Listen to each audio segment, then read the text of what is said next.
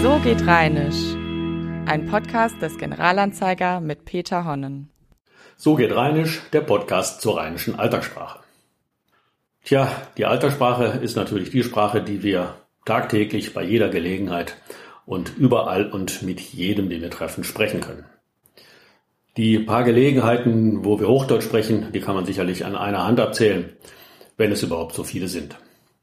Aber obwohl wir immer Alltagssprache sprechen, machen wir uns eigentlich selten Gedanken darüber, was wir da überhaupt sprechen. Wir sprechen einfach so, wie uns der Schnabel gewachsen ist und machen uns gar keine Gedanken darüber, ob unser Gegenüber tatsächlich alles versteht.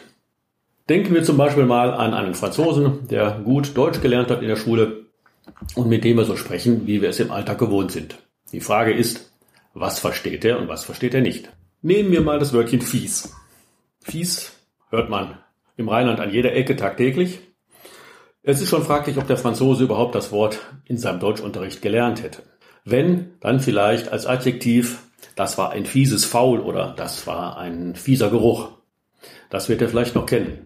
Den fiesen Möpp natürlich, den würde er schon gar nicht mehr verstehen. Aber was er auch bestimmt nicht verstehen würde, wären bestimmte Wendungen, die wir in der Alterssprache ganz normal benutzen, ohne groß darüber nachzudenken, wie benutzen wir das Wörtchen fies da eigentlich.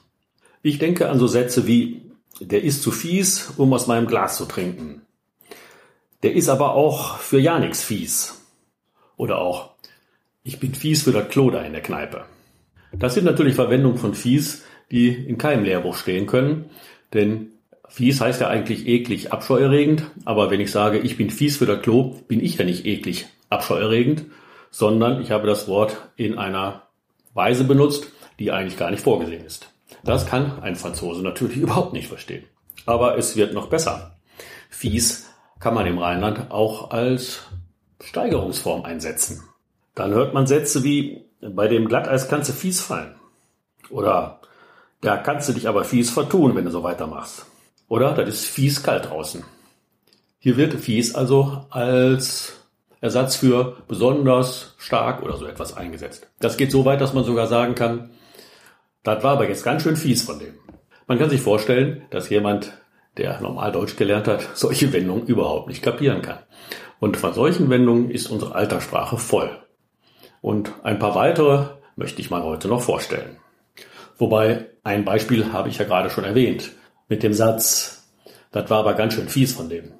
Das Wörtchen schön kann man genauso wie fies in unserer Alltagssprache als steigerndes Element verwenden. Denken wir einfach mal an solche Sätze wie schön blöd, wa? Oder der ist ganz schön sauer auf dich. Oder die Sache ist ganz schön verkorkst.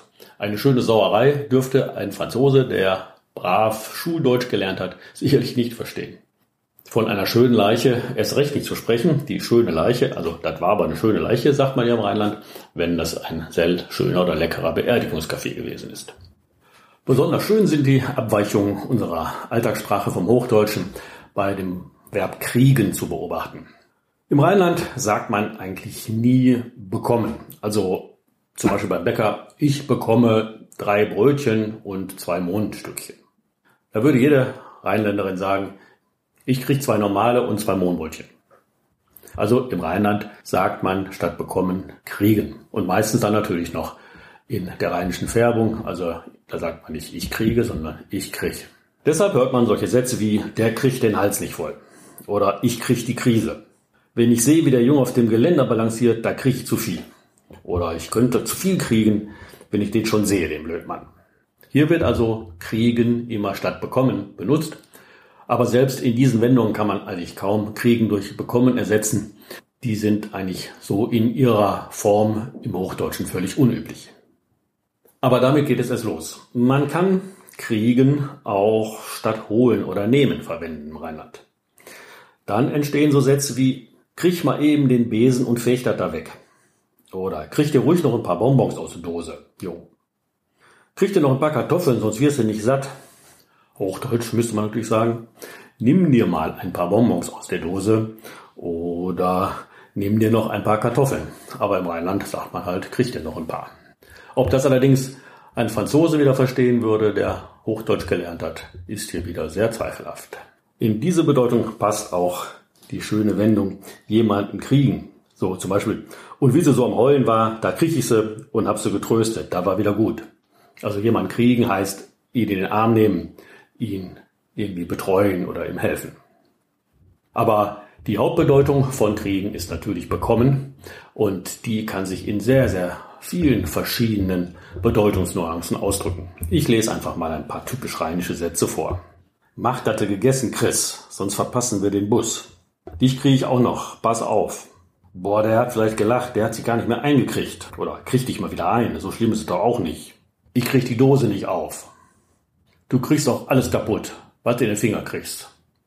Das gebe doch nicht. Ich glaube, ich krieg die Tür nicht zu, wenn jemand ganz erstaunt über einen bestimmten Tatbestand ist. Hast du den Papa gestern rumgekriegt? Hat er dir noch was Geld gegeben für heute Abend? Was? Die kriegt ein Kind? Ich glaube, die kriegen sie.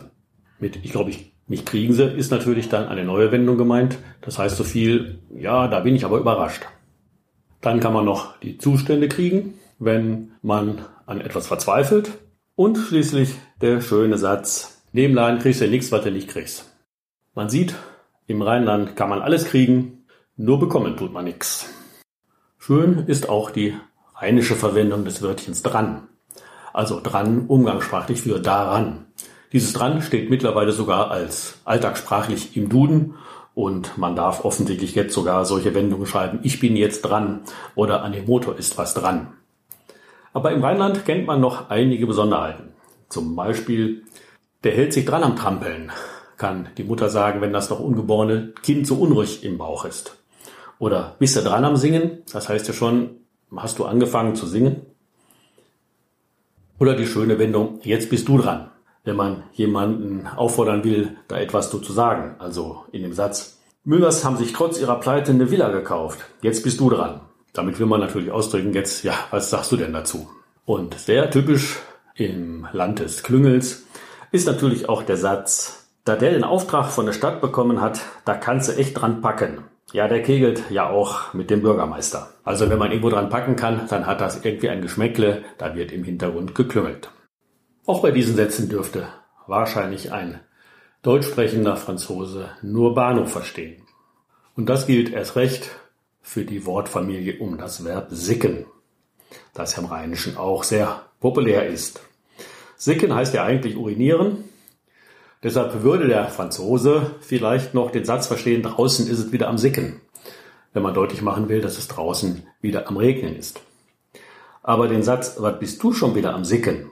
Oder der ist immer noch am Sicken, weil sie nicht eingeladen haben, das dürfte dann schon wieder sehr auf Verständnisschwierigkeiten stoßen. Denn wenn jemand sickt, dann ist er unzufrieden oder eingeschnappt oder sauer. Das kann man natürlich auch mit dem Adjektiv sickig ausdrücken. Besser gehst du da jetzt nicht rein. Die Tina ist gerade sickig. Oder solange der Papa so sickig drauf ist, fahr mal lieber nicht an und reden über den Urlaub. Sickig heißt also so etwas wie wütend, unzufrieden. Man kann auch angesickt sein. Och, ich bin jetzt aber angesickt. Das kann ich denen nicht vergessen. Das heißt also, man ist sauer. Auch dieses Wort dürfte sicherlich in keinem französischen hochdeutschen Wörterbuch zu finden sein. Schon gar nicht auch das lustige Wort Husiker. Im Rheinland ist ein Hu oder Hosiker einer, der sich für etwas Besseres hält. Da ja nicht, nicht hin, das ist nur was für Husiker. Das ist so eine Husiker, der weiß nie mehr, wo er herkütt, kann man sagen. Dieses Wort, also Hochpinkler, steht hier für einen eingebildeten Menschen. Und schließlich kann man noch Sick erzählen, das ist ein Unsinn, Mist, sehr verbreitet im westlichen Rheinland.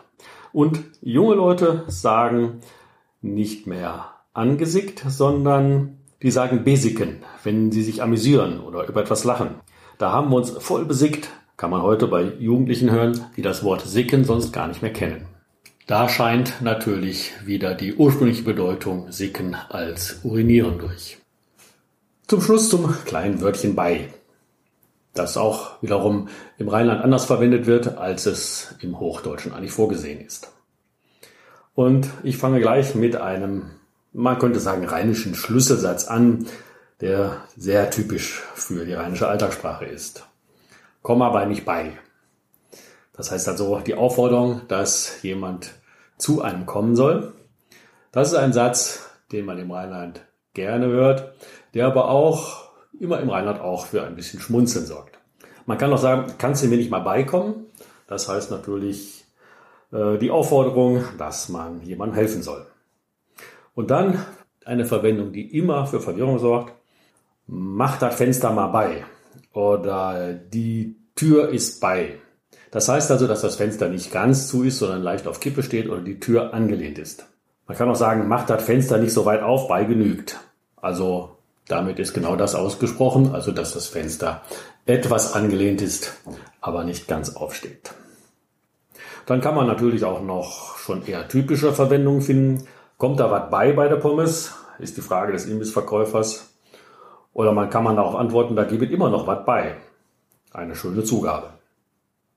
Bei Handwerkern ist der Satz beliebt, wenn etwas nicht ganz passt. Das machen wir was bei, dann passt das. Da wird man natürlich als Auftraggeber immer etwas nervös, wenn man so einen Satz hört. Und schließlich, guck doch mal bei die Kartoffeln. Sind die schon am Kochen, kann man sagen? Oder hast du bei der Wäsche geguckt? Ist die schon fertig?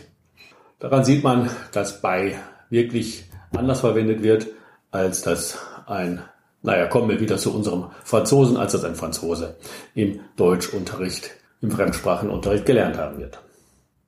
So, das war's für heute. Wer mehr solche Verwendungsmöglichkeiten sich anschauen möchte, dem empfehle ich das Rheinische Mitmachwörterbuch auf der Website unseres LVR-Instituts für Landeskunde und Regionalgeschichte. Und ich sage bis zum nächsten Mal Tschüss oder Tschö. Das war So geht Rheinisch, ein Podcast des Generalanzeiger mit Peter Honnen.